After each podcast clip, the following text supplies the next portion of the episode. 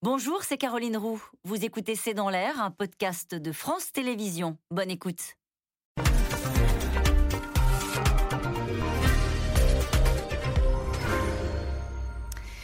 Bonsoir à toutes et à tous. Nous attendons vos questions SMS, Internet et réseaux sociaux pour alimenter notre discussion. Dans les derniers jours de la campagne, tous les sujets euh, sont surveillés comme le lait sur le feu. Le pouvoir d'achat, bien sûr, les tensions en Corse aussi, ou encore ce qui est devenu en quelques jours l'affaire McKinsey. Un rapport sénatorial publié au début du mois euh, dénonce le recours au cabinet privé pour piloter l'action publique. Un phénomène tentaculaire, disent les sénateurs, avec des prestations qui ont atteint un milliard d'euros sur l'année 2020. 2021. Un cabinet est en particulier dans le viseur. L'américain McKinsey, qui a notamment géré la campagne de vaccination pour 12 millions d'euros et qui est accusé de ne pas payer ses impôts en France. L'opposition, naturellement, s'en donne à cœur joie, demande des comptes et dénonce un scandale d'État. Ce sont les mots utilisés en particulier par euh, Xavier Bertrand. Emmanuel Macron se défend de toute combine. Ce sont les mots qu'il a utilisés.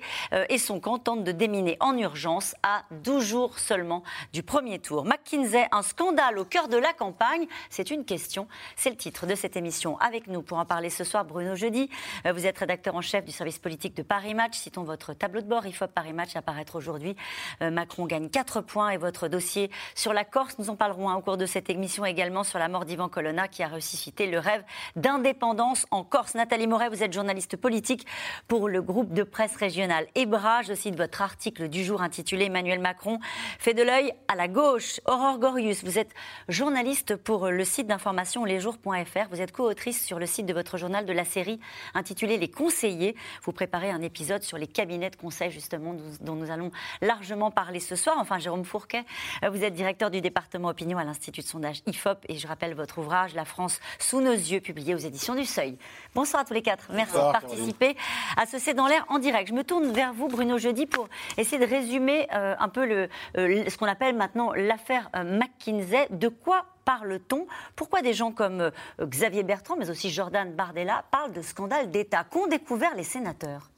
Alors les sénateurs ont, euh, lors de leur enquête, euh, lors de oui, leur enquête parlementaire, dans le cadre d'une commission, ont enquêté sur le recours de l'État à des cabinets de conseil. Les cabinets de conseil, il y en a à peu près une douzaine, euh, on va dire parmi les principaux, et qui sont utilisés par des grandes administrations, des ministères, des institutions, voire aussi des collectivités territoriales. On en parlera parce que c'est un des angles de la riposte d'Emmanuel Macron. et c'est si on s'en tient simplement au niveau de l'État, niveau du, gouvernement.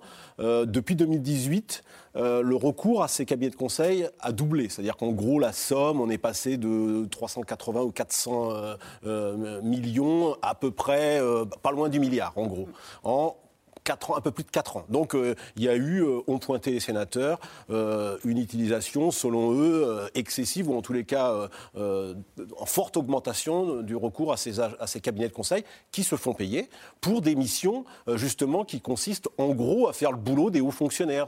Souvent, ce sont des missions un peu d'ordre stratégique.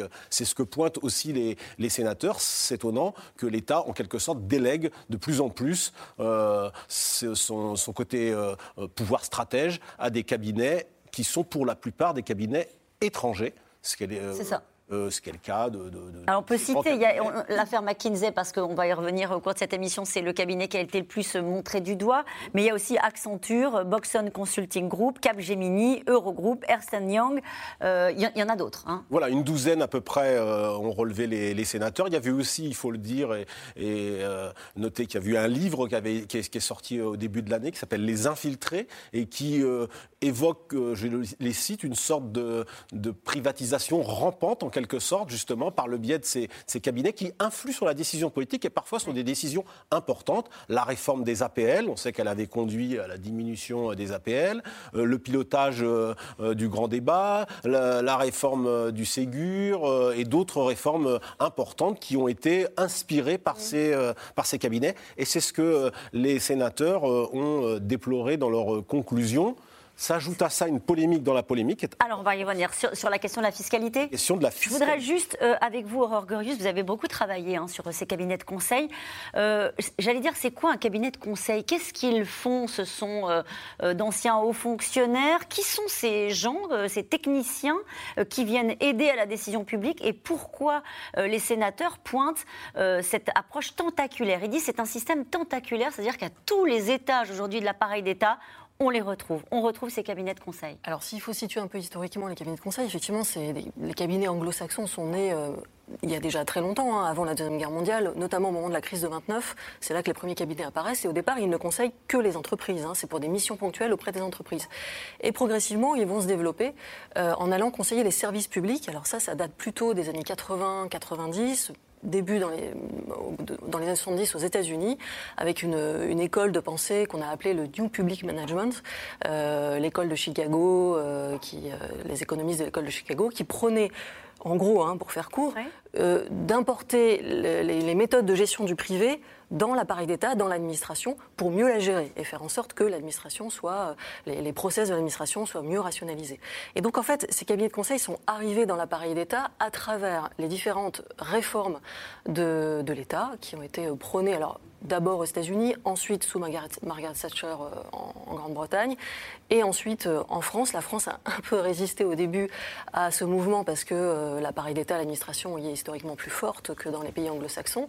Mais à partir des années 90 et notamment des années 2000, les différentes réformes de l'État, la rationalisation et la, suppression d'un certain nombre de postes de, fonctionnaires amènent finalement les cabinets de conseil à, à prendre pied dans l'appareil d'État. Hmm. Et ça s'est beaucoup fait notamment sous Nicolas Sarkozy avec la fameuse RGPP, je ne sais pas si ça dit des choses, cet acronyme, mais la, la révision générale des politiques publiques. Et là, les, on voit donc des cabinets de conseil. Ce qui pose en fait problème, c'est qu'on a des cabinets de conseil qui, qui importent les méthodes de gestion du privé, disent en gros il faut rationaliser, il faut supprimer des postes de fonctionnaires, et ensuite Aujourd'hui, on découvre quoi? On découvre que ces mêmes cabinets de conseil récupèrent de l'argent public, sont payés pour fabriquer des réformes, Alors, pour faire le travail des hauts, fonctionnaires. Je voudrais juste pour que les gens qui nous regardent euh, comprennent, parce que vous nous dites ça existe depuis très longtemps. Nicolas Sarkozy le faisait, j'imagine qu'avant lui on le faisait aussi. C'est une méthode qui vient euh, visiblement des, États-Unis, ce que vous nous expliquez à l'instant.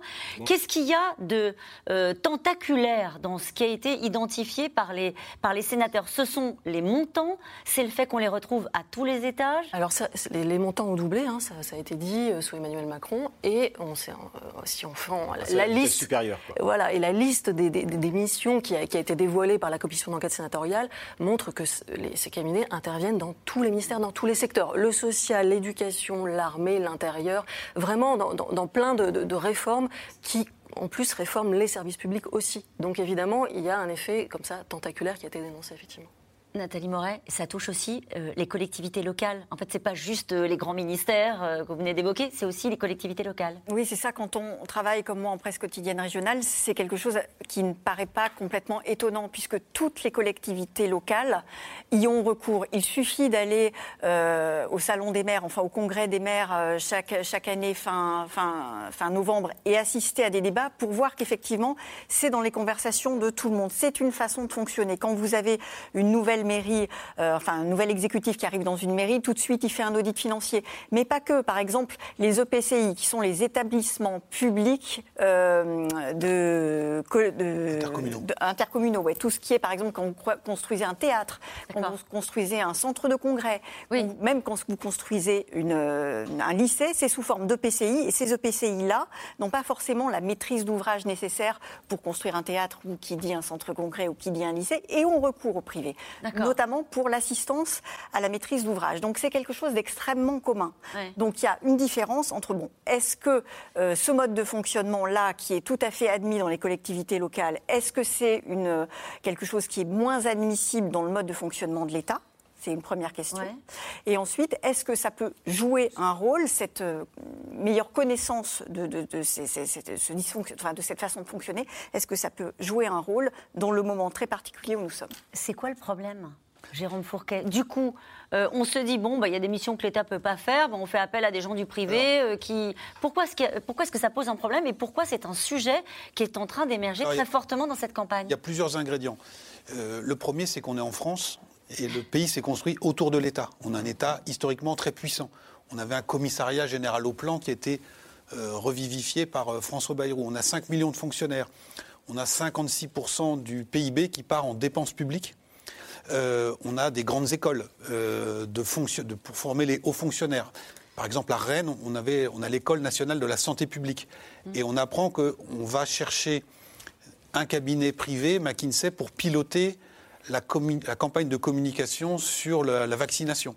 Et on se dit, mais est-ce que nos hauts fonctionnaires, est-ce que l'État n'a pas à son sommet les ressources humaines pour piloter, penser, comme disait Bruno, parce que c'est quand même la quintessence du politique, c'est établir, élaborer la stratégie de l'État. Et donc on se, dit, bah, soit il y a des doublons, et donc là il y a du gaspillage, parce qu'on paye des hauts fonctionnaires et puis on, doublonne avec du privé, soit ça veut dire que l'État n'a plus les ressources intellectuelles et humaines pour mener ça. Donc ça c'est le, premier problème. Deuxième problème, euh, c'est bon, question idéologique, c'est est-ce que les, les recettes du privé peuvent être appliquées au public?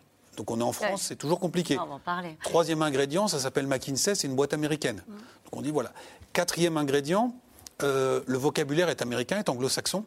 Et donc on parle de disruptif, de start-up nation, etc., etc. Et donc ça résonne aussi avec le langage macronien.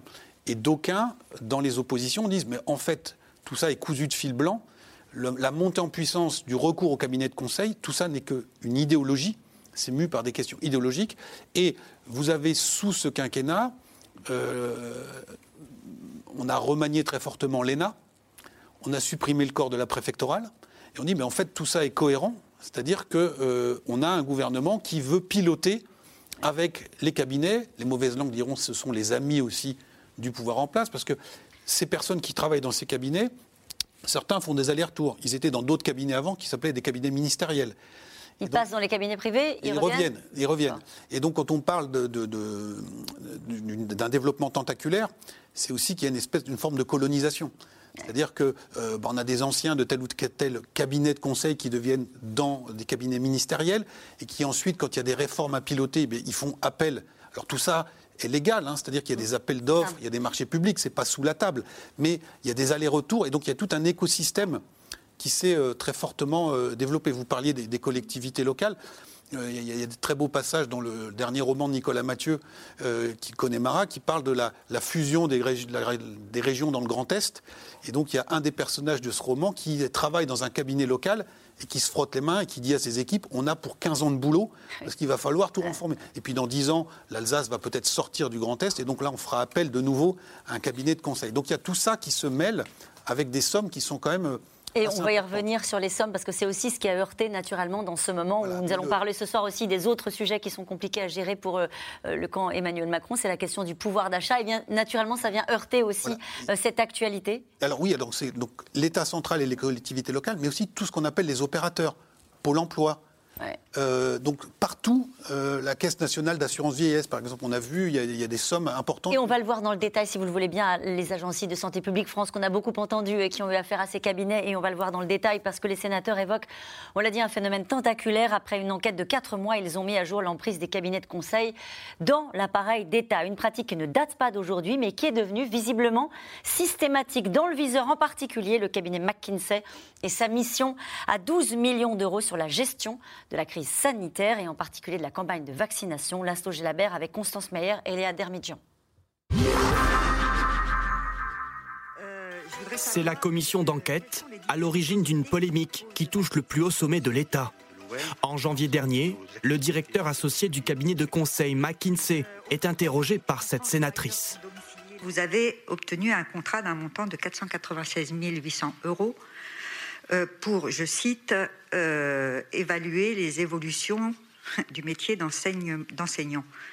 Vous pouvez nous dire à quoi aboutit cette mission? Réponse très embarrassée du principal intéressé. notre rôle a été d'accompagner la DTP pour organiser un séminaire qui était prévu euh, par le ministère en lien avec son d'organisation internationale pour réfléchir à quelles étaient les, les grandes tendances d'évolution de marché de, des évolutions du secteur de l'enseignement, quelles étaient les évolutions aussi attendues du marché d'enseignants Oui. Je trouve que cette réponse est un peu imprécise. Malgré une relance de la sénatrice, le cadre ne parviendra finalement pas à se justifier clairement. Alors y a-t-il eu des abus? L'État a toujours eu recours à ses cabinets de conseil privés. Mais ce rapport sénatorial de 385 pages révèle un phénomène tentaculaire sous le quinquennat d'Emmanuel Macron. En 2021, les dépenses de conseil de l'État au sens large ont dépassé le milliard d'euros. Des dépenses publiques multipliées par deux en quatre ans, au bénéfice de groupes privés tels que McKinsey, mais aussi Accenture, Capgemini ou Eurogroup. En pleine campagne présidentielle, le sujet est potentiellement explosif pour l'exécutif on peut effectivement poser cette hypothèse qu'il y a là un scandale, euh, un scandale d'État. Il faut qu'on m'explique en quoi notre administration ne serait pas, nos hauts fonctionnaires ne seraient pas en capacité d'assumer un certain nombre de missions. Moi, je m'oppose à cette réalité politique que portent certains aujourd'hui. L'un des symboles de cette affaire, donc, le cabinet international McKinsey. 30 000 salariés à travers 65 pays, dont 600 rien qu'en France. Des bureaux prestigieux sur les Champs-Élysées. Et dans l'ombre, des contrats juteux passés avec des ministères. Par exemple, la réforme sur les APL, 4 millions d'euros déboursés. Plus de 12 millions pour des conseils en pleine crise sanitaire. À quelques jours du premier tour, les candidats attaquent sans concession. On pourrait aujourd'hui justement accuser M. Macron d'avoir renvoyé l'ascenseur et d'avoir fait donner de l'argent public au groupe McKinsey parce que les gens de McKinsey ont travaillé pour sa campagne. On a un gouvernement qui claque un milliard d'euros à des cabinets d'études avec des conflits d'intérêts monstrueux, c'est-à-dire des gens qui conseillaient des entreprises comme Pfizer, euh, qui ont aidé à la campagne d'Emmanuel Macron en 2017 euh, et, qui reçoivent de l'argent public en des sommes extravagantes. Et puis de l'autre, on dit non à des millions d'handicapés qui sont sous le seuil de pauvreté. Oh, mais comment on peut accepter ça? Moi, je ne peux pas l'accepter. Donc je dis aux Français, euh, les complets de Fillon, c'était rien à l'époque à côté. Hein. Face aux accusations, le candidat Emmanuel Macron s'emporte. Que quiconque a la preuve qu'il y a une manipulation mettent le contrat en cause au pénal. Alors sur le non-paiement de l'article, de non-paiement pardon de l'impôt sur les sociétés. Non mais là faut être très clair parce qu'on a l'impression qu'il y a des combines. C'est faux. Il y a des règles de marché public. La France est un pays de droit. S'il y a des preuves de manipulation, que ça aille au pénal. Si le sujet est si sensible, c'est que l'affaire pourrait lui coûter cher. D'autant qu'à cette polémique s'en rajoute une autre. Le cabinet McKinsey est accusé de ne pas payer d'impôts sur les sociétés en France depuis au moins 10 ans. Pour Yannick Jadot, c'est tout le système qu'il faut changer. La question à un moment, c'est qui décide? C'est qui décide? Et moi, je veux que, effectivement, nous ferons une grande loi de séparation des lobbies et de l'État. Les McKinsey qui font les politiques publiques à la place des hauts fonctionnaires et des élus, on les mettra dehors. Bruno Le Maire promet que le fisc mènera des vérifications sur McKinsey et que le cabinet paiera ce qu'il doit à l'État français. Alors ce reportage a suscité beaucoup de questions. Hein. Vous arrêtiez les uns les autres sur la réaction de, très agacée d'Emmanuel Macron. On va y revenir dans un instant. Mais je voudrais vous poser cette question de Xavier dans le Pas-de-Calais. Qui décide du recours à des cabinets extérieurs? Le président, le Premier ministre ou chaque ministre fait ce qu'il veut? Or, Gorius Ce sont les ministères hein, qui décident. C'est ministre, ministère par ministère. Et c'est d'ailleurs ce qu'a avancé Emmanuel Macron dans euh, le fait de dire euh, il a renvoyé vers ses ministres en disant alors il y a une délégation interministérielle qui centralise les, les demandes de recours à des cabinets ministériels. Et donc c'est ministère par Et en même temps, on ne peut pas s'arrêter là à ce constat-là. C'est-à-dire quand Emmanuel Macron dit c'est les ministres qui gèrent et moi j'ai rien à voir là-dedans, effectivement, il est sur une position défensive. On sent que ça, renvoie aussi à son image de président des lobbies. Ça renvoie à une image qui, qui, le, qui le poursuit. Alors, sur la lecture politique, on va y revenir, voilà. sur le fonctionnement. Euh, en, préparant cette émission, j'allais lire vraiment le rapport des sénateurs qui est très détaillé. Et il explique, par exemple, que le ministère de la Justice au ministère de la Justice, on est incapable d'indiquer la nature des actions réalisées euh, pour plus de 50% de ce qu'ils ont dépensé. C'est-à-dire à 50%, ils savent dire à peu près à quoi ça a servi dans les dépenses de, des cabinets de conseil, et 50%, ils ne savent pas. C'est un des problèmes de, de ce sujet-là, c'est-à-dire que quand on travaille sur ces sujets-là, il n'y a pas un endroit où les missions euh, des cabinets de conseil dans l'appareil d'État, dans les ministères, soient centralisés. Il n'y a pas de transparence. Et même ministère par ministère, tout n'est pas listé. On n'arrive pas à avoir la liste des missions de McKinsey, de, du BCG, du Boston Consulting, enfin de tous ces, cabinets que vous avez cités au départ. On ne sait pas euh, qui, les a, qui a démarché les ministères, on ne sait pas, on n'a pas la liste des missions. Et ces missions, en général, sont évaluées. C'est pas fait totalement. Euh, donc il y a des évaluations de ces missions, parfois d'ailleurs très négatives. Hein. Il y a des missions qui, qui ne sont pas de très bonne qualité donc la qualité très variable. Par exemple, le, rapport cite une mission sur l'évolution du, métier d'enseignant, un rapport qui a été rendu par McKinsey, qui a été facturé 500 000 euros, et l'évaluation consiste à dire que c'est simplement la synthèse des données publiques qui, sont disponibles. Donc ça aurait pu être fait par un stagiaire issu de, Sciences Po, par exemple. Voilà, ça aurait coûté moins cher. Donc il y a des missions de plus ou moins bonne qualité. Et euh, tout ça, même l'évaluation des missions n'est pas transparente non plus, n'est pas voilà. Et, on sait aujourd'hui que la haute autorité de, transparence de la vie publique pourrait, à un moment donné, éventuellement se saisir de ces sujets-là pour qu'on sache un peu mieux comment ça fonctionne, parce que pour l'instant, c'est encore largement opaque. Sur le contenu des missions, euh, c'est très vaste en fait. Il y a des études de situation un peu larges, il y a aussi de l'aide à la décision sur des mesures très précises. On parlait des APL ou un million d'euros dépensés euh, pour l'aide à la décision sur la réforme des retraites euh, pour une, retraite qui, une réforme qui n'a pas eu lieu, avec cet argument que, que j'ai lu aussi, qui est de dire bah, il y a certaines missions sur l'informatisation, par exemple, on a vraiment besoin de consultants extérieurs. Donc en fait, il faudrait faire le tri entre ce qui est vraiment utile et ce qui ne l'est pas. Voilà, mais quand on parle d'aide à la décision, c'est quoi le métier du politique? C'est de décider. Donc il y a une haute administration. Alors de deux choses l'une, soit il y a une défiance de la part des ministres vis-à-vis de leur haute administration, en disant on ne peut pas leur confier ça parce que ça ne va pas sortir en temps et en heure soit c'est aussi ce qu'il ne faut pas exclure, ce qu'on voit aussi dans certaines entreprises privées, c'est de confier ça à des cabinets privés. C'est aussi une façon de se dédouaner en disant il y a un tiers extérieur qui a remis un avis et donc euh, voilà par rapport à nos partenaires sociaux ou par rapport à, d'autres parties prenantes, euh, c'est quelqu'un d'autre que l'administration qui, a fait ça. Mais donc ce qu'il faut bien voir, c'est que c'est un réflexe qui est aujourd'hui très répandu dans toutes nos élites publiques et privées il y a des, très grandes entreprises privées qui font aussi appel à ces cabinets, parce que l'essentiel du chiffre d'affaires de ces cabinets sont faits auprès des entreprises privées, parfois pour piloter aussi la stratégie de ces entreprises. C'est-à-dire qu'on a euh, des élites dirigeantes aujourd'hui en France qui ont besoin de cette béquille et, qui pour, euh, euh, faire normalement ce pourquoi ils sont payés et ce pourquoi ils sont à cette place. Mais le sujet, c'est ce que disait Gorius, c'est la transparence. On entendait le président de la République dire il n'y a pas de combine. Euh, il y a, la transparence est faite. Par exemple, euh, Bruno Jeudi, sans de secret, pendant le reportage, vous me disiez c'est aussi utilisé, ils sont aussi utilisés dans les campagnes électorales. Ça se sait, c'est dit, c'est assumé Alors c'est un des reproches qui a été... Non, non, ça, se sait quand on voit à la fin, puisque les comptes de campagne sont publics et on voit apparaître éventuellement le recours à des, cabinets de conseil pour l'élaboration de, des programmes des candidats. On sait par exemple qu'en 2017, et le candidat Emmanuel Macron et le candidat François Fillon avaient fait appel à des cabinets de conseil pour les aider à élaborer leurs programmes économiques, sociaux, réforme des mmh. retraites euh, et autres. C'est d'ailleurs un des reproches qui est fait aujourd'hui à, à, Emmanuel Macron. Éric Zemmour pour le citer, a dit, euh, a accusé ce matin euh, euh, Emmanuel Macron d'avoir en quelque sorte renvoyé l'ascenseur à McKinsey, qui l'avait, avait travaillé pour lui bénévolement, dit-il, pendant la campagne de, 2000, de 2017. Donc ces cabinets, ils sont partout, c'est vrai. Mais pardonnez-moi, ils peuvent être aussi bien dans l'élaboration du.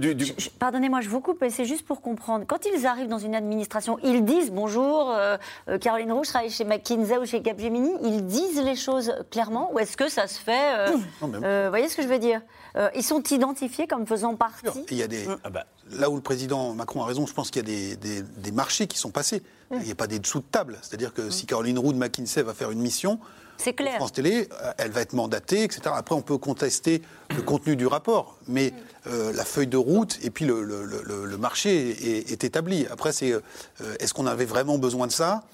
Quelle est la plus-value par rapport à ce que nous, on aurait pu faire en interne, etc. Et est-ce que c'est assumé auprès des administrations? Alors oui, c'est assumé, mais je crois que ce qu'il faut bien voir, il faut revenir en fait au point de départ de la polémique et de ce qu'on du lièvre soulevé par la commission sénatoriale, c'est euh, euh, l'explosion du recours euh, à, ces, cabinets. C'est-à-dire que, y compris sous Nicolas Sarkozy, puisqu'on va dire que ça coïncide un peu avec la réduction, les politiques de révision de politique publique à partir des années 2000, on, est, on reste dans un volume de 300 millions à peu près longtemps. Et là, depuis 4 ans, ça explose, puisqu'on multiplie par, par, au moins par deux pour ce qui est simplement des, des administrations et des, et des, ministères. C'est ça qui est pointé par le par la Commission. Et il faut ajouter, et il faut le dire aussi, c'est qu'il y a, il y a, d'autres éléments dans l'affaire, et notamment la, question de la fiscalité de, McKinsey, dont on l'a vu à la télévision, le représentant euh, affirme avoir que la société paye ses impôts en France, ce qui est contesté maintenant par la, commission, qui, d'après des relevés, dit que ce n'est pas le cas. Donc là, maintenant, on verra ce qu'il en est, parce que ce sont des commissions,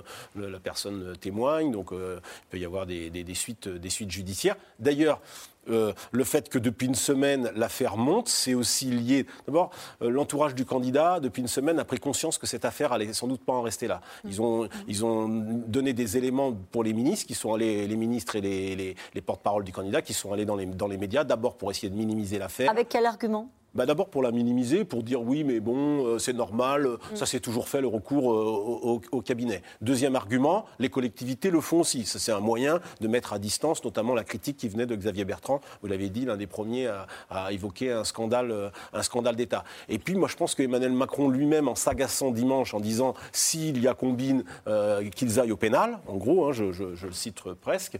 C'est qui que- il? Bah, les Les opposants. Les opposants, puisqu'aujourd'hui, vous avez.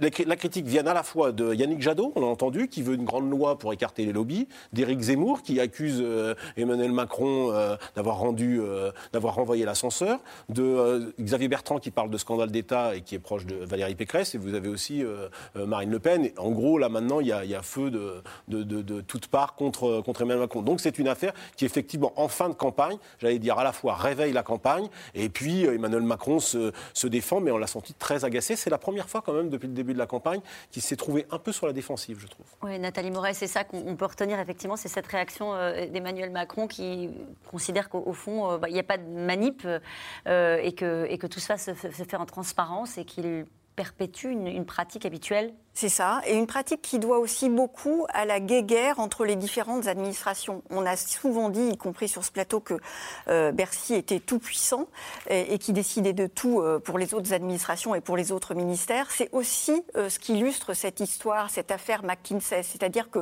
pour lutter efficacement contre les fonctionnaires de Bercy, certains, certains, certains conseillers des ministères ont recours justement à ces cabinets pour leur trouver des arguments et pour faire plier Bercy. C'est ça aussi. C'est pas forcément.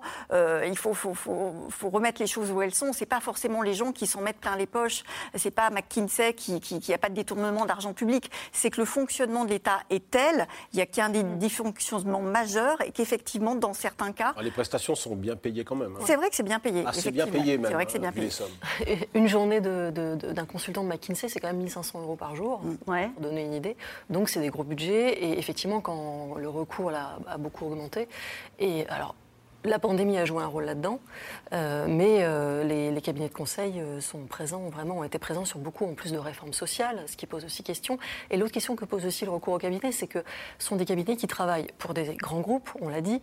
Donc, euh, certaines solutions euh, sont vendues, euh, sont, très homogènes, hein, elles, circulent dans les cabinets. hein. Les cabinets produisent, les consultants produisent des slides, et c'est parfois des slides qui s'inspirent de ce qui se fait à l'étranger, des slides qui s'inspirent de, ce qui se fait dans les entreprises. Donc finalement, on a dans la machine d'État, pour inspirer des réformes qui concernent théoriquement l'intérêt général, beaucoup de méthodes du privé qui arrivent, et c'est ça vraiment qui, qui pose question euh, dans, dans cette problématique-là. C'est-à-dire, par si, exemple, faire fois, appel au privé pour savoir s'il faut supprimer les APL, 3,88 millions d'euros euh, investis pour faire une étude sur la réforme des APL. des sommes importantes. C'est des sommes importantes sur une réforme des APL qui, en plus, alors en plus, les APL, c'est un dossier qui, qui marque euh, Emmanuel Macron depuis le début, hein, puisque euh, dès qu'il arrive au pouvoir, baisse des APL de 5 euros par mois euh, pour, pour, pour- pour tout, pour tout le monde. Enfin, donc, du coup, cette réforme un peu emblématique qui a vraiment pesé sur le début de son quinquennat, derrière, on voit qu'on donne 3 millions d'euros, presque 4 millions d'euros à McKinsey pour faire une étude sur la façon de déployer cette réforme euh, auprès de l'ensemble des services euh, de, de l'État euh, déconcentrés. Donc, ça pose question. C'est pas sur le choix de la décision de baisser ou pas les APL, c'est sur la façon de l'appliquer. Alors là, c'était sur la façon de l'appliquer. Mais encore une fois, le- les, les missions de conseil sont très diverses. Il peut y avoir des missions purement d'audit, où on ausculte ce que fait un service, ce que fait une administration, on regarde ses comptes, si l'argent est, est gaspillé ou pas.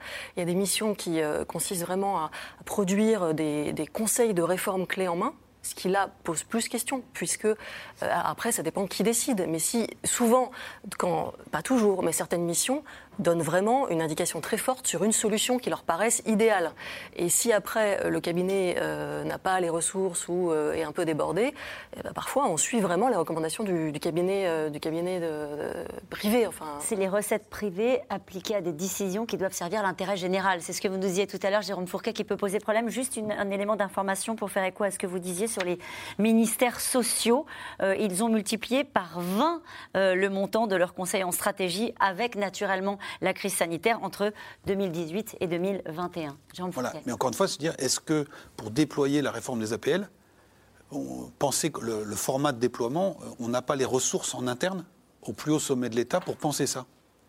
Encore une fois. Peut-être qu'on les a plus bah, On a 5 millions de fonctionnaires. Euh, donc voilà, donc ça pose question. Les gens se disent euh, est-ce qu'on est obligé euh, Est-ce que, est que, ça fait On parle de gaspillage. Est-ce que ça fait pas doublon mm. Et tout à l'heure, on disait ou alors c'est tellement compliqué. La, machine étatique est devenue tellement une énorme usine à gaz qu'il faut faire appel à des commandos privés mm. pour aller essayer de, débloquer les, les, situations, parce que sinon, dans le cheminement classique de la décision, dans six mois, un an, on y sera encore. Mais donc ça pose quand même vraiment la question de la gouvernance de l'État. Et donc une des, une des réponses, c'est de dire bon, on va s'inspirer du privé par le privé, voilà, avec quand même beaucoup des gens qui travaillent dans ces cabinets qui sont passés par l'appareil d'État, donc ils connaissent aussi toute la tuyauterie. Hmm. Ça peut avoir un effet dans l'opinion, Jérôme Fourquet. Alors c'est difficile à dire comme ça à plat, mais vous nous disiez que ça. Ça, bah, fait une petite musique, parce qu'on disait le, vocabulaire employé, l'usage des anglicismes, la proximité réelle ou supposée euh, euh, du candidat ou de la Macronie avec euh, un certain nombre de ces entreprises. Et tout ça fait, un peu système en disant, bah, quand on parlait de la Startup Nation, du benchmarking, etc., etc., toute une partie de la Macronie s'exprime avec des termes qui sont euh, en cours ou en vogue dans ces milieux. Et en tout cas, on a vu que ça avait réveillé un peu les oppositions, qui n'avaient pas tellement de, levier hein, dans cette euh, campagne. C'est même une aubaine pour les oppositions, parce que pour l'instant, depuis le début de cette campagne, si tant est qu'elle avait commencé, ils n'avaient aucune prise sur le président candidat. Là, au moins, ils ont une prise. Et je suis d'accord avec vous, Bruno, le fait qu'ils se soient à ce point-là agacés euh, à, la, télévision dimanche dernier sur France 3, ça veut dire qu'effectivement, ils ont une petite ficelle à tirer. Et ils la tirent. Alors, effectivement, de façon presque caricaturale pour certains d'entre eux, mais au moins dans une période où il y a peu de place pour la nuance, euh, effectivement pour eux c'est facile. Oui. Trouver en plus que sa façon de, répondre, alors la, comparaison pourra surprendre, mais il y avait, euh, ça m'a ça rappelé le moment où il avait dit qu'ils viennent me chercher au moment de l'affaire Benalla, et là c'est euh, s'il y, y a du s'il y a manipulation qu'ils aillent euh, qu'ils aillent au pénal. Il y avait un côté allez hop circuler quoi. Mhm. Donc je pense qu'en campagne c'est jamais une très bonne façon de, de, répondre comme ça. Ça donne l'impression qu'il y a quelque chose à cacher. Voilà. L'un des arguments qui est développé par ces cabinets de conseil ou ceux qui les défendent est de dire bah, ça coûte moins cher d'embaucher euh, des fonctionnaires, de faire des contrats de mission euh, sur des, des, des, sujets très ciblés, sur des durées limitées Je pense qu'au départ, le, recours au, cabinet de conseil n'est pas forcément une mauvaise chose. Le problème, c'est que ça devient un peu maintenant un système. Mm. C'est-à-dire que oui, il y, a des, il y a sans doute des, des, des, des sujets, des, des, choses à faire que peut-être la haute fonction publique ne peut pas faire, mais là, c'est devenu un peu systématique et on le voit à travers le, rapport parlementaire. Ça touche maintenant beaucoup de, ministères qui ont aussi des directions qui pourraient le faire. Alors tous les ministères ne sont pas forcément équipés. Il y a des administrations qui sont maintenant, euh, qui ont été vraiment dépouillées en, hauts fonctionnaires, mais ce n'est pas le cas de toutes. L'État est encore euh, doté. Et ça touche pas seulement l'État, ça touche aussi les, collectivités. Vous, vous Et les ministères qui sont les plus gros consommateurs de cabinets de conseil, intérieur, finance, armée, santé. Et la, réponse, euh, face à cette polémique, la réponse euh, ministérielle euh, n'est pas forcément, forcément à la hauteur. Ou en tout cas, alors, il y a une circulaire de Jean Castex pour dire au ministère attention, freinez votre, votre recours au cabinet de conseil, pour essayer un petit peu de freiner tout ça et pour donner. mais une circulaire, c'est, c'est dans la hiérarchie des normes, c'est le, plus petit texte administratif qu'on puisse faire. Hein. C'est pas, c'est pas une loi, c'est pas un décret, c'est pas. Il y a une petite circulaire. Depuis le rapport? Depuis, voilà, après la commission sénatoriale, voilà, après le rapport. Et puis, euh, la, ministre de la Transformation et de la fonction publique a dit qu'il fallait baisser les dépenses euh, auprès des cabinets de conseil de 15%. Mais la réponse, pour l'instant, elle, est vraiment timide. Et après, effectivement, le candidat qui s'agace montre quand même que là, il y a une déstabilisation d'Emmanuel Macron. Très vite. Mais elle-même, euh, la ministre de la fonction publique, a eu recours à un cabinet de conseil pour mettre au point un baromètre de suivi des politiques publiques. Elle était toute fière d'ailleurs de ce, de ce baromètre. Et là, j'ai envie de dire, on touche un peu, c'est presque, euh, c'est c'est le ridicule là, à un moment. Donc, euh, je ne sais pas combien ça a coûté, mais c'est vrai que parfois il y a des choses qui, bon, on peut s'étonner que de, de- de- de l'usage de cabinets de conseil pour faire des choses qui ne servent pas à grand chose. En tout cas, vous avez bien expliqué les uns et les autres que c'était un sujet que euh, le camp d'Emma- du candidat Emmanuel Macron essaie de, de désamorcer euh, à 12 jours de la présidentielle. Et il y a un autre euh, sujet qui les préoccupe et qui préoccupe le plus les Français dans cette campagne électorale, et d'ailleurs qui est assez lié parce qu'on parle aussi de, de financement public. hein. Hier, lors d'un déplacement à Dijon pour son atterrissage après la crise ukrainienne, le candidat Macron a été interpellé à plusieurs reprises, naturellement, sur la question du pouvoir d'achat, sur la question du coût de l'énergie. Euh, il n'y a pas d'argent magique, euh, a dit Emmanuel Macron. Pourtant, les Français les plus en difficulté attendent, eux, des solutions en urgence. Léa Dermidjan, Thibaut Gross et Arnaud Fora. Alors ça fait combien euh, 50 et 3, 4, 50, ça fait 6 euros. 6 euros, voilà, ça c'est très bien, ça, ça me va. Allez, 6 euros. Le quotidien de Pérez, c'est une vie à l'euro près. Alors quand ce retraité de 71 ans fait son marché, c'est les yeux rivés sur les prix. Chaque dépense est calculée. Avant de démarrer le marché, je me limite à 20 ou 30 euros, et ben je fais avec, et puis c'est tout. hein. S'il me manque des produits, ben tant pis, je les achèterai la prochaine fois. C'est tout. Des prix qui augmentent et aucun secteur ne semble épargné. Plus 5,9% pour les produits frais, plus 22,4% pour l'essence, 47,1% pour le gaz. Le pouvoir d'achat, placé largement en tête des préoccupations des Français, devant la santé ou la sécurité. Hier à Dijon, pour son premier déplacement de campagne au contact des Français, Emmanuel Macron au milieu de la foule. Le président candidat, interpellé justement sur le pouvoir d'achat et les aides sur l'essence. Regardez, je vais vous donner l'exemple. Les 18 centimes que vous promettez sur le gasoil, c'est- ridicule. mais c'est ridicule. Échange entre colère et reproche. Non, mais ça, c'est vrai, vous vous rendez pas compte. Mais Mettez-vous rends à la place d'une famille française, c'est horrible. C'est horrible d'aller. Mais c'est horrible d'aller faire ses courses, c'est horrible de remplir son réservoir, c'est horrible de. Je vais vous dire honnêtement, j'avais un salaire qui me permettait de vivre correctement. Je pouvais mettre de l'argent de côté, je pouvais partir en vacances. Aujourd'hui, ce n'est plus possible. Je suis devenu un salarié pauvre. Vous savez quoi? Le 5 du mois, quand toutes mes factures, mon crédit maison est passé, il me reste zéro. Zéro, c'est-à-dire qu'il me reste rien. C'est ce que vous décrivez Voilà. Le gouvernement critiqué et l'opposition fait du pouvoir d'achat un thème phare de campagne, comme le communiste Fabien Roussel en meeting ce week-end à Toulouse. La dignité, le respect, c'est aussi mettre un terme à la vie chère. C'est de stopper la montée des prix du gaz, de l'électricité, des prix des carburants. Et quand je pense, quand je pense qu'il y a encore quelques mois, certains réclamaient la hausse du prix des carburants, soi-disant, entre nous, pour dissuader les Français de prendre leur voiture. Ils oublient quand même un peu vite que beaucoup n'ont pas d'autre choix que d'utiliser leur voiture pour se déplacer. Et pendant que nous, en plus, on se fait braquer à la pompe, en même temps, Total s'apprête à verser 7 milliards d'euros de dividendes à ses actionnaires. Tout ça, c'est fini. Comment faire baisser la facture des Français? À chaque candidat, sa solution. Pour l'écologiste Yannick Jadot, les réponses sont multiples. un chèque immédiat de 400 euros euh, pour les 6 millions de familles qui sont les plus en difficulté aujourd'hui du fait de leur pouvoir d'achat. 100 euros pour les familles des classes moyennes. C'est la mise en place du forfait mobilité durable qui prend en charge par les entreprises jusqu'à 1000 euros de carburant par an. C'est évidemment euh, mobiliser, je l'ai dit, tous nos artisans, toutes nos entreprises pour faire en sorte que on priorise tous nos chantiers de rénovation et qu'on mette le paquet sur les familles les plus en difficulté et les bâtiments publics chauffés au gaz qui sont des passoires énergétiques. De toute façon, ce sera un investissement utile. Et puis, on met des panneaux photovoltaïques sur les écoles, sur les supermarchés, sur les parkings. C'est une électricité pas chère et ça fera tourner nos entreprises. Avec une inflation qui a augmenté de 3,6% sur un an, le pouvoir d'achat pourrait rester la préoccupation des Français bien après la campagne. Et cette question qui nous est posée par Christophe dans le Loir-et-Cher, Macron veut conditionner le RSA mais dépense sans compter l'argent public pour un cabinet américain. C'est grave, non? Ça me fait penser à ce que vous disiez en début d'émission. Voilà, donc ça, on voit bien le, le choc. hein, le- Bruno, jeudi, parlait du, du milliard.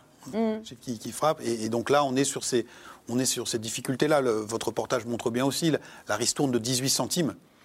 On rappelle, quand le- la crise des Gilets jaunes a débuté, le, le prix du litre d'essence était à 1,40. On est à plus de 2 euros aujourd'hui. Alors, ce qui avait mis le feu aux poudres, c'était l'ajout d'une taxe. Mais là, on peut dire, bon, il y a la crise internationale, etc. Mais à 2 euros, en plus, on a entendu cette personne, disant, une fois que j'ai remboursé le crédit maison et rempli l'essence dans la voiture, j'ai j'ai plus rien. Le 5 du mois, j'ai plus rien. Voilà. Alors, euh, on a eu des rustines qui ont été mises, hein, puisque le gouvernement a, a- a pris cette mesure. Il faut, il faut qu'on aussi, on- pour répondre à votre téléspectateur, ce qui a été fait sur l'énergie, c'est 7 milliards sur 4 mois. C'est pas rien, mais ça va très vite.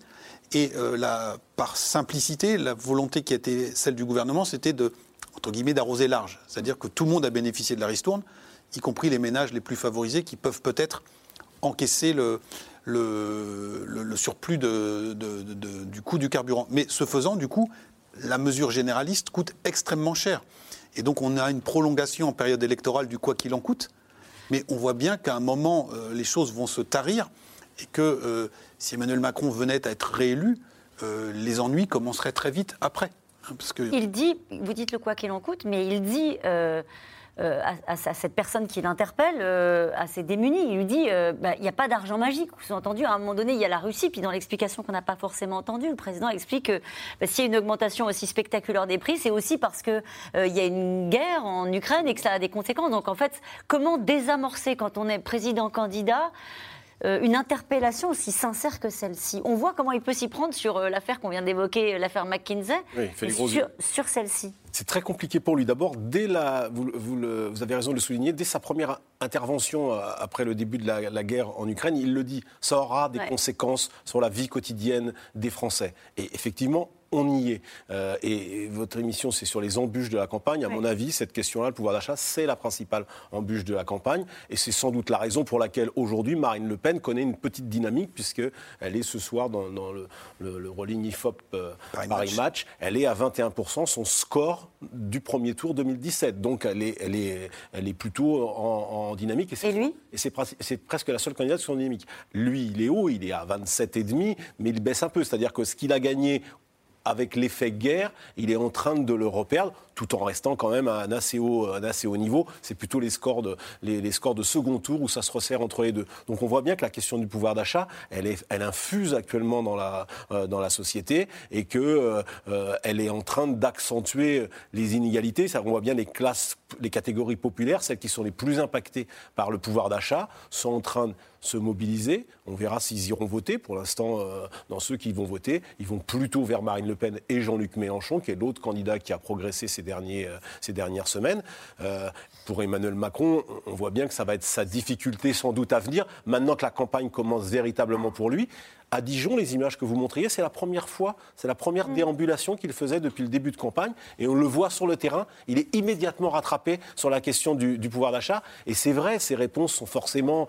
euh, il est un peu impuissant, il dit il n'y a pas d'argent magique, ce sont les dépenses contraintes.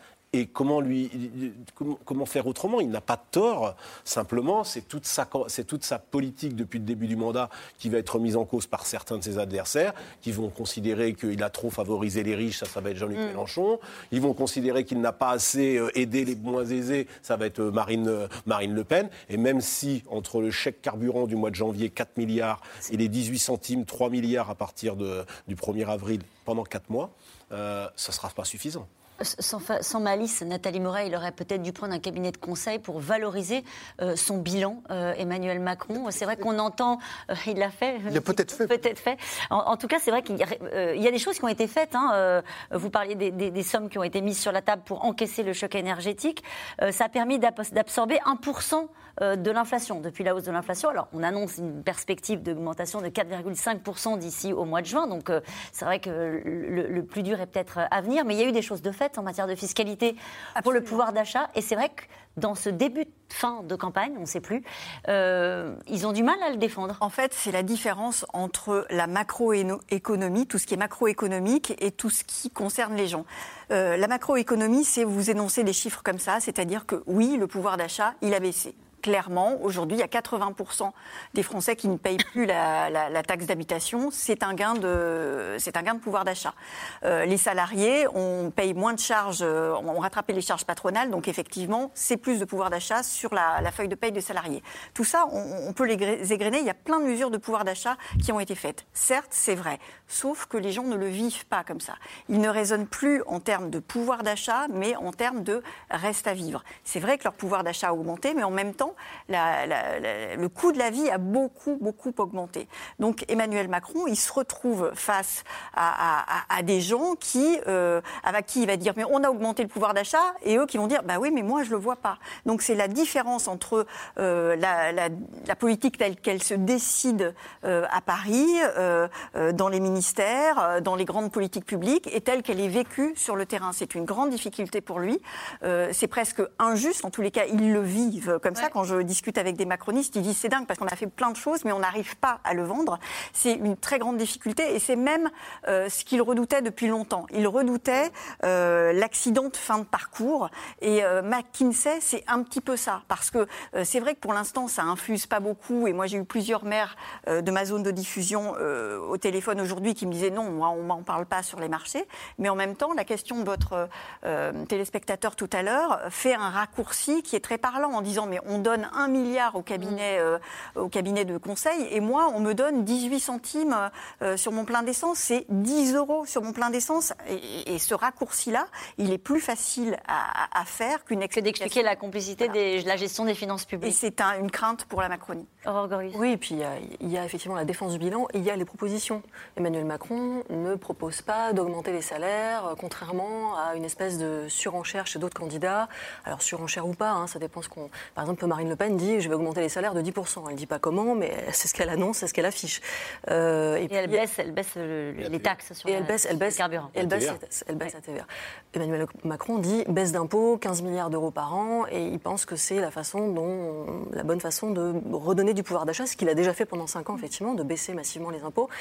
Et du coup, c'est peut-être aussi moins emblématique, moins fort à défendre dans une campagne. Il y a la défense du bilan, et puis il y a les propositions.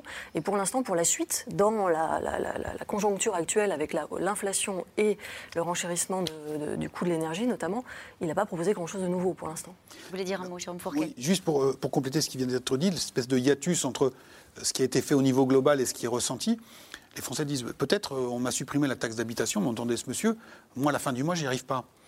Alors, si vous m'avez donné quelque chose, et que j'y arrive pas, soit c'est que les prix ont augmenté, soit c'est que vous l'avez repris par l'autre main. Et on l'entend beaucoup, nous, dans nos enquêtes, et notamment cette... parce que tout le monde sait que euh, un prix d'un litre d'essence, c'est composé à plus de 70% de taxes. Et on dit, en fait, il y a eu un espèce de jeu de bonne taux. On a, une partie de la population considère qu'on a donné un certain nombre d'éléments, mais que ça a été subrepticement repris à côté. Euh, si on essaie d'être totalement objectif, ce qu'on entendait dans ce, reportage, c'est l'augmentation de ce qu'on appelle les dépenses contraintes.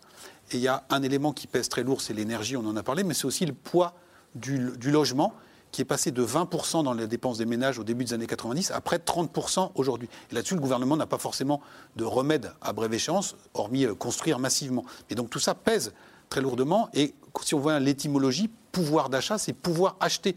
Donc j'ai tout. Une fois que j'ai répondu à je peux une récente enquête qu'on a faite, la France qui gagne moins de 2000 euros, 50% d'entre eux, le, le 10 du mois, il reste moins de 100 euros sur le compte. 2000 euros. 2000 euros. Voilà.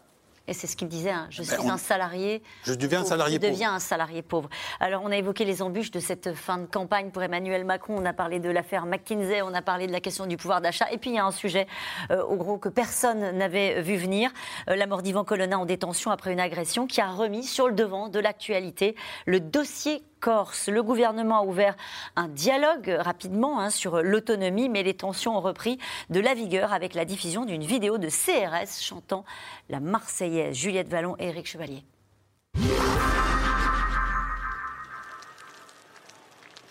En Haute-Corse, dimanche soir, la fumée des cocktails Molotov, jetée quelques minutes plus tôt par des manifestants rassemblés par centaines devant la caserne de Furiani. Une colère provoquée par la diffusion d'une vidéo sur les réseaux sociaux ce week-end.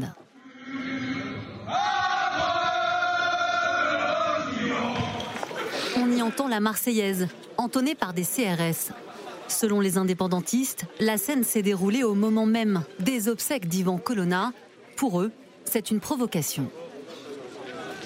Connaissant euh, tout le poids émotionnel euh, qu'a suscité euh, son assassinat ignoble, je crois qu'il y a de l'inconséquence, il y a, il y a de l'irrespect. Et ça mérite une réponse qui soit à la hauteur de l'affront. Énième épisode de tension, après déjà trois semaines de violence en Corse. Tout commence le 2 mars, lorsqu'Ivan Colonna, condamné à la perpétuité pour le meurtre du préfet Erignac, est frappé et étranglé par un détenu radicalisé dans sa prison de Arles. Immédiatement, des rassemblements de soutien ont lieu partout sur l'île et des violences éclatent. Les nationalistes au pouvoir demandent depuis des années le transfert de leurs prisonniers en Corse. C'est nécessaire, il n'y a que la violence qui paye. Ça fait six ans qu'on est au pouvoir. Ils nous ont rien donné, ils nous prennent pour des imbéciles. On est obligé d'en arriver là. On est obligé d'en arriver. Voilà. Il y a une telle, un tel comportement de l'État français vis-à-vis de la Corse que, ben oui, ça, c'est une expression. Bon, elle est, elle est peut-être condamnable, c'est peut-être pas ça qu'il faut faire, mais bon, ben voilà. Donc vous ne condamnez pas? Non, du tout. Face à l'embrasement, le ministre de l'Intérieur Gérald Darmanin se rend sur l'île les 16 et 17 mars. L'État fera la lumière sur l'agression d'Ivan Colonna, promet-il, avant d'ouvrir la voie à une éventuelle autonomie de la Corse, de quoi provoquer les critiques de l'opposition. fallait que l'État lâche prise. On a un président qui cède à la rue.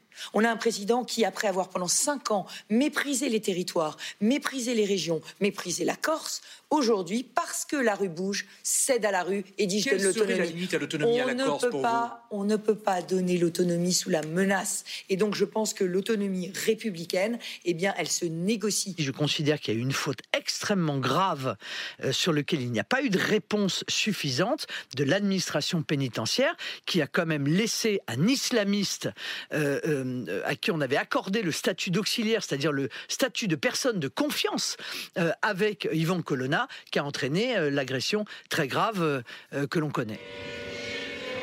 Quand la Corse s'invite dans le débat présidentiel. Et lorsque les autorités de l'île décident de rendre hommage au berger de Cargèse en mettant les drapeaux en berne le jour de ses obsèques, certains candidats s'insurgent. Il y a un grand préfet de la République qui a été euh, assassiné. Il y a eu un procès. Ce procès euh, a euh, décidé de qui était coupable. Bien sûr que les conditions de la mort d'Ivan Colonna sont absolument inadmissibles et inacceptables. Mais franchement, les drapeaux en berne, là, je crois que c'est quelque chose d'extrêmement choquant. La vérité, c'est qu'il faut faire mettre tout à plat. On a déjà transféré beaucoup de compétences à l'autorité de Corse. Et qu'est-ce qu'elle en a fait? Sur les déchets, rien n'est fait. Sur plein de choses. Donc, que déjà les Corses, l'autorité de Corse, assume les responsabilités d'autonomie très forte qu'il y a. Parce qu'il y a déjà une autonomie. Il y a eu quatre statuts depuis 1982. Pour apaiser la situation sur l'île, le Premier ministre Jean Castex a annoncé que les deux autres membres du commando Erignac détenus en région parisienne seraient transférés d'ici la mi-avril dans une prison corse.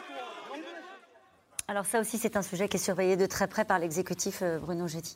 Oui, absolument. Alors parmi les embûches, c'est pas forcément celle qui aujourd'hui euh, est la principale, mais c'est celle que, que le- l'exécutif redoute et le président euh, candidat, hein, qui, euh, en gros, la consigne, c'est faut faire gaffe avec ce, sujet, pas donner l'impression que le gouvernement ben, ne, gère pas le, désordre, hein, parce que c'est quand même ça. Là. Il y a eu trois semaines, de- 15 jours de manifestations très violentes, 130 policiers, gendarmes et militaires blessés. Le ministre de l'Intérieur s'est déplacé pour essayer de trouver euh, les voies et les moyens de calmer les choses, ce qui est quand même arrivé. Mais on a vu après, le, après les obsèques d'Ivan Colonna euh, une reprise de, de- de manifestations euh, et de violences euh, dimanche, dimanche soir. Donc c'est un sujet qui reste brûlant parce que sans doute Emmanuel Macron l'a pas bien géré pendant ce, ce quinquennat.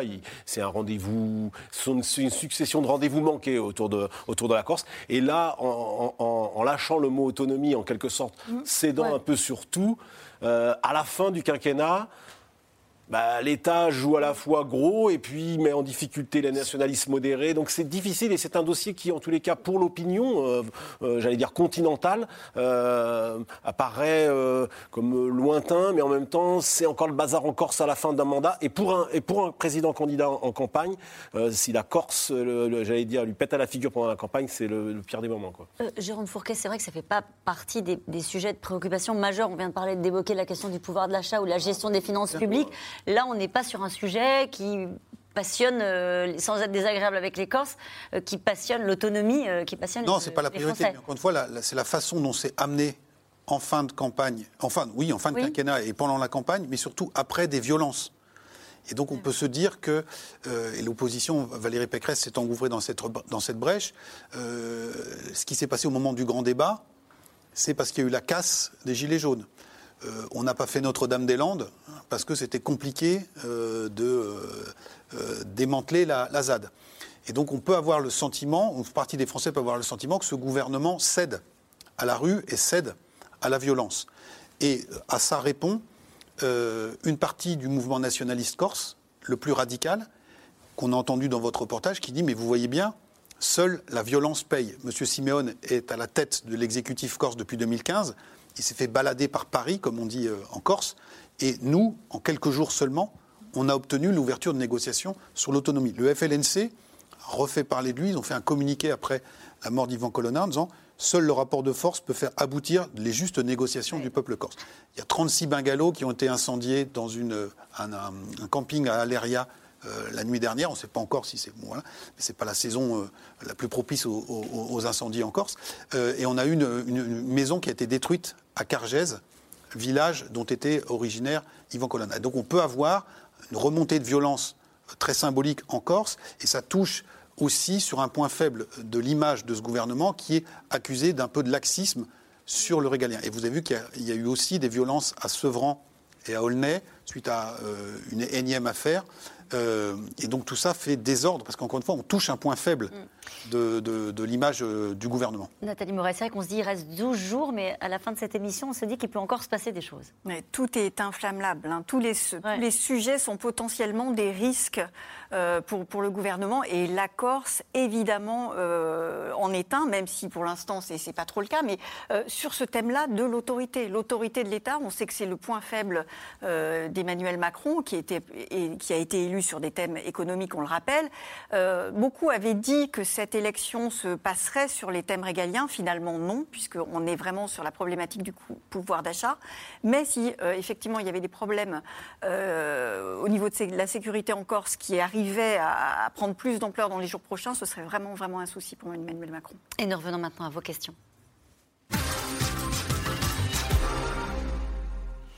Une question de Valentine à Paris. Pourquoi avoir recours à des cabinets de conseil? Les élus ne sont-ils pas capables de réfléchir par eux-mêmes? Oh, Alors, si, les élus réfléchissent par eux-mêmes, bien évidemment. Simplement, euh, alors, quand on parle des ministères, en plus, les ministres ne sont, ne sont pas élus, ils sont nommés. Alors, ils, peuvent évidemment réfléchir par eux-mêmes. Simplement, quand il faut déployer, penser des nouvelles réformes à l'échelle d'un pays, ça demande effectivement un niveau de réflexion, des études euh, qui prennent beaucoup de temps. Les cabinets ministériels, il faut se le rappeler, donc l'entourage des ministres ont été plafonnés au début du quinquennat. Ils ont été un petit peu, les plafonds ont été, les seuils ont été un petit peu augmentés. Donc, le nombre de conseillers ministériels qui entourent les ministres n'est pas pléthorique non plus. C'est combien de personnes? Donc, euh, alors, pour un ministre, non, non, non, non, pour un ministre, ça a été plafonné, je crois, si je ne dis pas de bêtises, à 20 conseillers ministériels. Donc ça a été considérablement réduit Donc ça a, été, ça, a été, ça a été réduit depuis le début du quinquennat. C'était une volonté d'Emmanuel Macron. Et en même temps, on a vu que ça, à plusieurs moments, euh, les cabinets ministériels étaient dépassés, notamment au moment de la crise des Gilets jaunes, au moment de la pandémie, et qu'il y avait une espèce de, burn-out qui avait gagné les cabinets. Donc du coup, euh, effectivement, parfois, euh, il faut du personnel pour réfléchir. La question, c'est...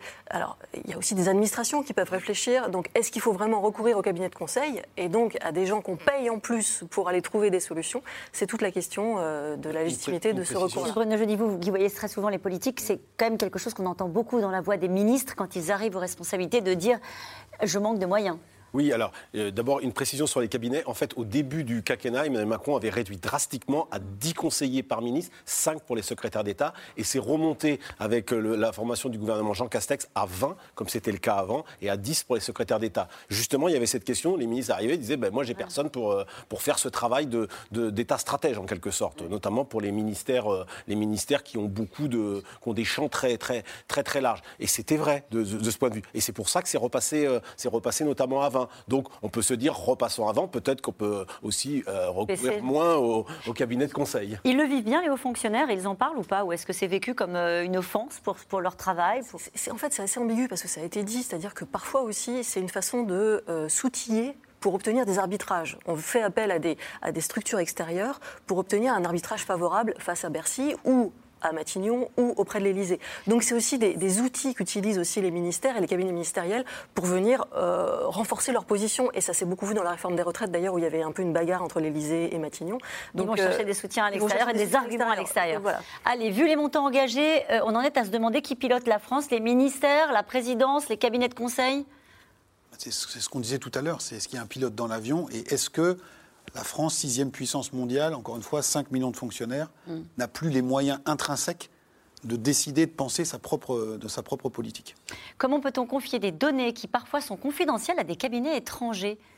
Ça- Alors ça, c'est une des questions qui a été soulevée dans le rapport euh, euh, parlementaire, parce que c'est vrai que ces cabinets sont, euh, sont étrangers, que parfois aussi ils sont à la fois conseil pour le ministre, mais aussi conseil pour certaines entreprises privées qui vont travailler avec, avec le même ministère. Donc évidemment, tout ça, c'est sur fond de, bah, de potentiels conflits, conflits d'intérêts. Dans... Alors même si évidemment ils, ils peuvent, ils font attention, enfin en tout cas ils sont normalement là pour ça. Donc oui, ça, ça soulève ces questions-là. Regardez cette question d'Éric dans la Somme. Finalement, à quoi a servi la grande consultation citoyenne organisée par Macron puisqu'il n'écoute que les cabinets de conseil? Ben voilà un, bon argument pour l'opposition. Voilà à quoi euh, va se heurter toute la Macronie et, et toute l'équipe de campagne d'Emmanuel Macron euh, dans cette dernière euh, ligne droite de campagne. Et c'est quelque chose qu'ils n'ont pas imaginé. Pire, je pense qu'ils l'ont pas vu venir. Quand est, sorti le rapport euh, sénatorial, et puis même la semaine dernière, quand, euh, euh, cette semaine-là de, campagne s'organisait, ils n'ont pas vu venir que ce serait quelque chose d'important. Et ils ont vraiment pensé que l'intervention du chef de l'État ce dimanche-là allait éteindre le petit incendie qui est en train de naître. Ils n'ont pas vu que ça, ça allait être un sujet potentiellement euh, et, et des arguments pour l'opposition. Et vous nous disiez tout à l'heure que c'est plutôt sa réaction qui a redonné de l'intérêt, euh, sans doute, Oui, aux je- je- oppositions je- et aux autres Je candidats. reprenais le- l'argument de Bruno qui est effectivement très juste. Quand on voit un chef de l'État en campagne, donc qui prône la bienveillance, qui prône, qui prône le, le- le Très en de- avance dans les sondages. voilà, en avance dans les sondages, se, euh, euh, avoir un, un compo- un comportement aussi dans la défense, effectivement, on se dit qu'il y a quelque chose à, tirer là-dessus, et c'est ce qu'ils font, et à juste titre. Cette question de Gabriel en Dordogne. On veut réduire le nombre de fonctionnaires pour économiser, mais on paie des cabinets externes à tour de bras. N'y a-t-il pas une contradiction? Si, si. Aurore Gorius Il y a une très grosse contradiction qui, qui fait masse. hein. On, on l'a rappelé, euh, il y a eu euh, en 10 ans à peu près 150 000 postes de fonctionnaires qui ont, qui ont disparu. Il y a aussi, il faut se souvenir que dans la- le mouvement des Gilets jaunes, il y avait cette question aussi de. Alors, il y avait la question de, de- de- de- de- des taxes sur l'essence, etc. Mais il y avait aussi la question de la proximité ou de l'éloignement des services publics. Et donc, euh, évidemment, que euh, la, façon dont l'État euh, est présent sur le territoire, le nombre de fonctionnaires, c'est une question qui est souvent posée. Et effectivement, si derrière, on va chercher des cabinets qu'on paye en plus pour remplacer les postes de fonctionnaires qu'on a supprimés auparavant et qui en plus étaient des recommandations de ces mêmes cabinets de conseil qui ont conseillé de supprimer un certain nombre de postes de fonctionnaires parce que c'est les méthodes de- du privé qui, qui sont importées dans le, dans le public. Il y a comme ça une- quelque chose d'assez abyssal qui pose évidemment Mais il y a un calcul à faire, peut-être que la, la Cour des comptes va le faire. C'est est-ce que le total de la somme économisée avec la suppression des 150 000 fonctionnaires est totalement compensé par les cabinets de conseil ou est-ce que cela a quand même permis de dégager des économies? Euh, il faudrait demander à la Cour des comptes parce que pour le coup, il y aurait un grand audit à faire. La Cour des comptes avait déjà fait des recommandations sur le cabinet de conseil en, en pointant du doigt euh, certains abus, mais ils n'ont pas fait une grande étude. Alors là, on a, on a le rapport sénatorial. Euh, en revanche, euh, il y a aussi la question des compétences. Et c'est vrai qu'il n'y a pas que la question économique. Bien sûr. Euh, les sommes déboursées sont astronomiques, tandis que le niveau de vie des plus pauvres régresse dans le pays. Est-ce un usage, un usage judicieux de nos impôts? Bah, c'est ce qu'on disait, là, on voit bien la, la dimension politique. Alors, euh, encore une fois, un milliard, c'est beaucoup, mais on met 7 milliards sur ça. le, chèque énergie. Donc il faut remettre en main. Mais, mais on est en campagne et c'est les symboles. Symbole. Euh, il n'y a pas d'argent magique, mais il y avait euh, l'ISF. Les riches se sont beaucoup enrichis au détriment des pauvres.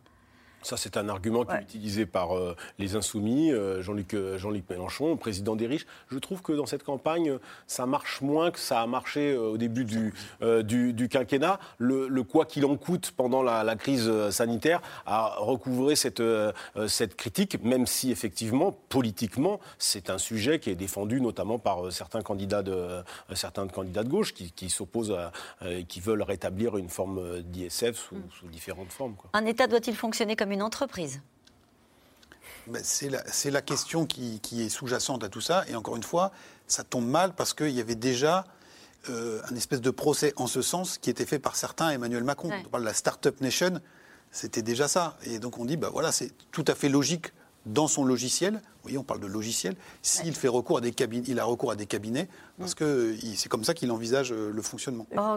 on a, on a un petit exemple quand même, euh, l'hôpital. hein. L'hôpital a été réformé au cours des années 2000 de façon assez drastique. On a vu que ça posait problème au moment de la pandémie. Et toutes cette ces différentes réformes de l'hôpital ont été pensées beaucoup avec des cabinets euh, de conseil privés. Et on, a, on en a vu les limites aussi. Une dernière question rapide. Que, cabinet de conseil privé et lobby ont-ils des intérêts liés? Est-ce que c'est la même chose? Euh, là, c'est vraiment la question qui, qui, qui sous- qui sous-tend le rapport parlementaire. Et, et si euh, il y a des, des faits qui sont, euh, relèvent de la justice, il y, aura, il y aura des plaintes et il y aura des enquêtes qui seront ouvertes. Merci à vous tous. C'est la fin de cette émission qui sera rediffusée ce soir à 23h45. Il est l'heure de retrouver Anne-Elisabeth Lemoine et toute l'équipe de C'est à vous. Bonsoir Anne-Elisabeth. Bonsoir Caroline. GRDF appelle les Français à réduire leur consommation de gaz en baissant légèrement leur chauffage. La patronne de la filiale d'Engie qui demande cet effort de guerre en prévision d'éventuelles ruptures d'approvisionnement est notre invitée ce soir. Bonne émission à demain et je vous rappelle que vous pouvez retrouver euh, C'est dans l'air quand vous le souhaitez en replay et en podcast. Belle soirée sur France 5.